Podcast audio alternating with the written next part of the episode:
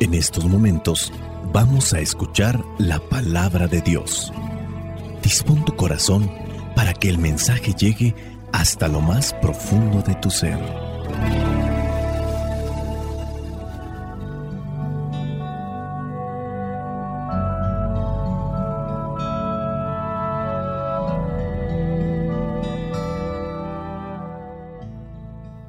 El Evangelio que la iglesia nos presenta para el día de hoy corresponde a Lucas capítulo 18 versículos del 1 al 8. Dice así, Jesús les contó una parábola para enseñarles que debían orar siempre sin desanimarse.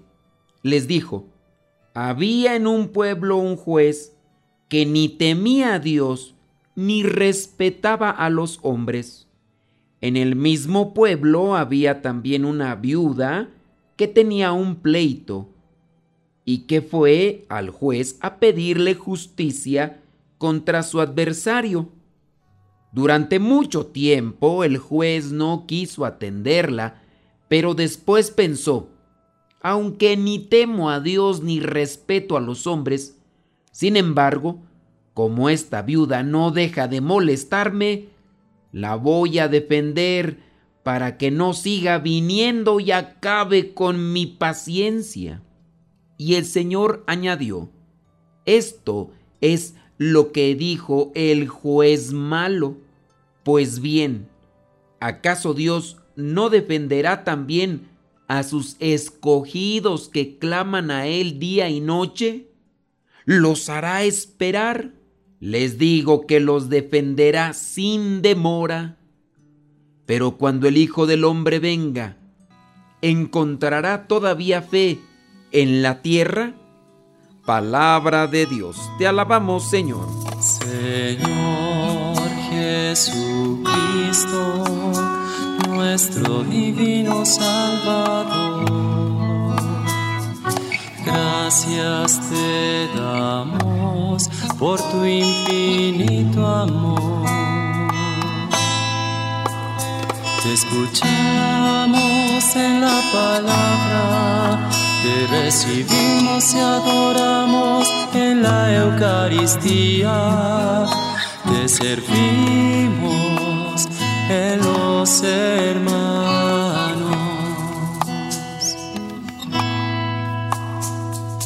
Que seamos misioneros como lo quieres tú,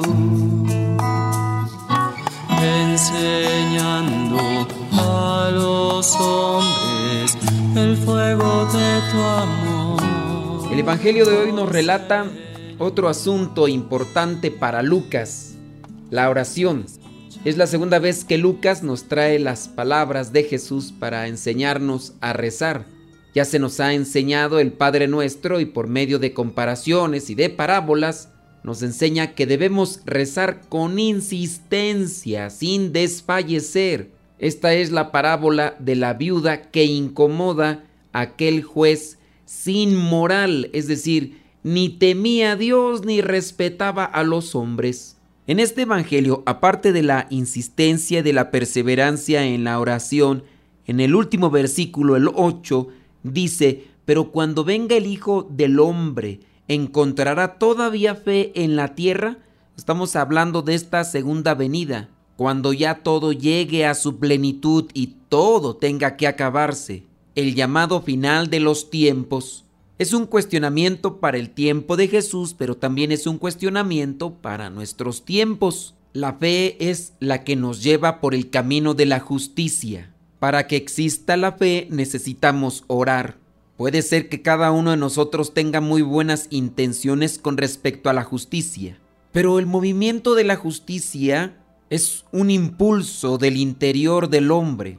Quizá en su principio es por la iniciativa que tiene cada uno de nosotros, pero esa iniciativa tiene que ser respaldada por la fe. Ya otras veces habíamos mencionado que del silencio nace la oración, de la oración nace la fe, de la fe nace el amor, del amor nace la entrega y de la entrega nace la paz. Esta es la receta de la Madre Teresa de Calcuta. Jesús con esta parábola entonces nos está remarcando la oración constante y sonante. No hay que desanimarnos a pesar de muy gris que aparezca el día. Jesucristo no solamente nos dice que hay que orar, Él mismo se presenta como un modelo de oración. Cuando va a escoger a sus apóstoles, porque obviamente tiene muchos discípulos, pero entre tantos discípulos, seguidores, escoge a unos a los que llama apóstoles. Antes de hacer la elección, hace oración. Antes de la multiplicación de los panes, hace oración. Después de la multiplicación de los panes, hace oración.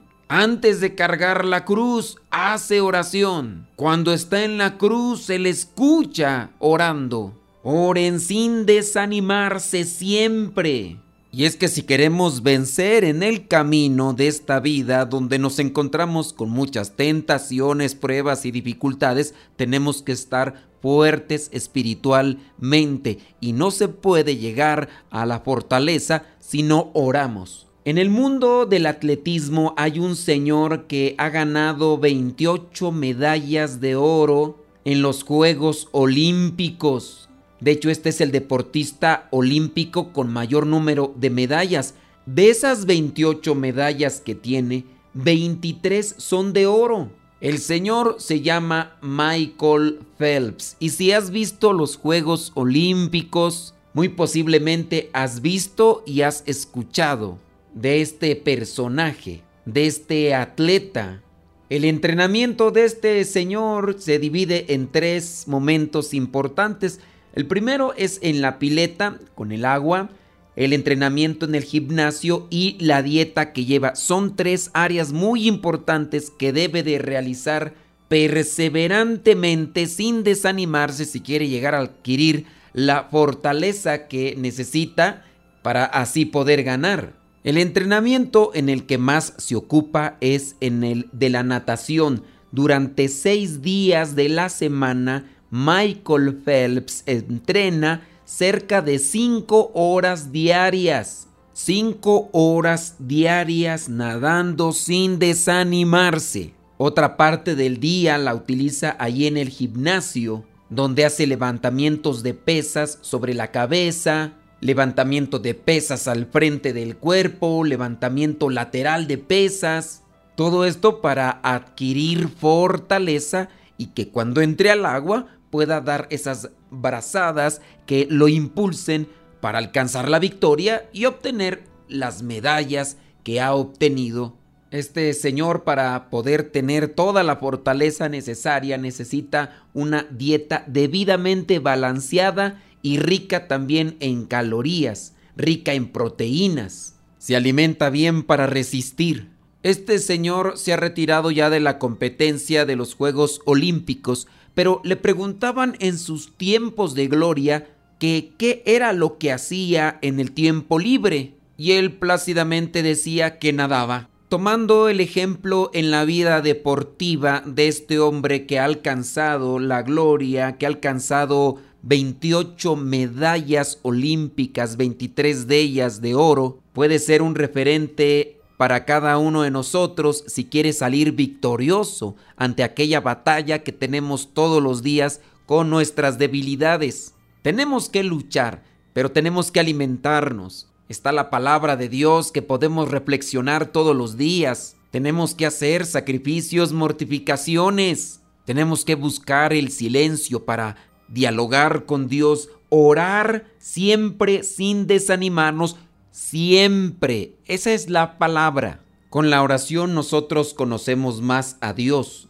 Con la oración adquirimos esa fortaleza que necesitamos para seguir caminando. Con la oración nosotros afianzamos nuestra fidelidad a Él. Con la oración alcanzamos esa paz que necesitamos. Cuando oramos también adquirimos aquel don de la humildad que necesitamos para reconocer nuestros errores, purificarnos y enmendar nuestras faltas. Con la oración podemos alcanzar libertad porque al mismo tiempo Dios nos sana, Dios nos libera, Dios nos purifica. Ante los problemas de la vida, baste orar un momento para encontrar esa paz y poder así alcanzar un discernimiento en las cosas que necesitamos. Muchas veces tropezamos en la vida porque no esperamos, no consultamos, no nos dejamos iluminar por Dios y nos dejamos más bien llevar por los impulsos carnales y a veces hacemos cosas que a la larga traen consecuencias en nuestra vida y negativas. Si hubiéramos esperado un momento más, si hubiéramos orado para pedir luz a Dios, pero el enojo, la sensualidad, la envidia, el orgullo, la soberbia nos dominan y cometemos grandes errores. Un dato interesante es el resultado de una investigación de una universidad en Estados Unidos que hizo a más de 1.500 personas dentro de la neurología, que es la ciencia que se dedica a estudiar el comportamiento del cerebro como tal. Dice que las personas que fueron estudiadas, que fueron más de 1.500, que son personas que oran a menudo, pueden tener más sentido de propósito en la vida y tener más vínculos sociales de apoyo. Incluso muchas de ellas utilizan la oración como una estrategia de afrontamiento a la vida. Es decir, que aquellas personas que oran con mayor sinceridad tienen mejor salud mental que aquellas que no oran. Y eso lo dice la ciencia como investigación. Pero también hay que ver qué tipo de oración hacemos, porque Jesús también pone como ejemplo la oración del publicano y la del fariseo. Aquel publicano que se da golpes de pecho y dice, Señor, perdóname porque soy un pecador. Y está la oración del fariseo que viene a ser una oración soberbia. Gracias Señor, porque yo no soy como esa bola de pecadores. La oración no tiene que salir solamente de los labios, tiene que salir de un corazón arrepentido y humillado ante la presencia del Señor. Si no hay humildad en la vida, es difícil que salga una oración sentida. Podríamos decir, si no hay humildad, no hay agradecimiento.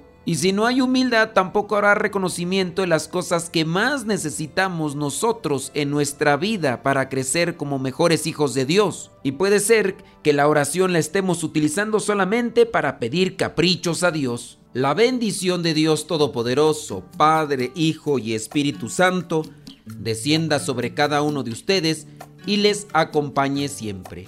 Vayamos a vivir la palabra.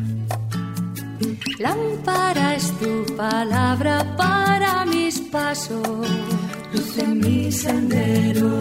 Lámpara es tu palabra para mis pasos, luz en mi sendero. Luz, tu palabra es la luz.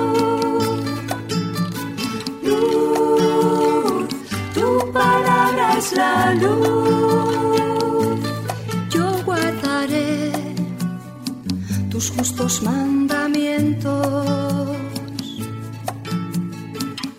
Señor, dame vida según tu promesa. Lámpara es tu palabra para mis pasos, luz en mi sendero. Lámpara es tu palabra para mis pasos, luz en mi sendero es la luz. Luz, tu palabra es la luz. Mi vida, Señor, está siempre en peligro. Señor, sal al camino e invítanos de nuevo a trabajar en tu viña. Señor, sal al camino e invítanos de nuevo a trabajar en tu viña. No importa a qué hora, no importa a qué precio,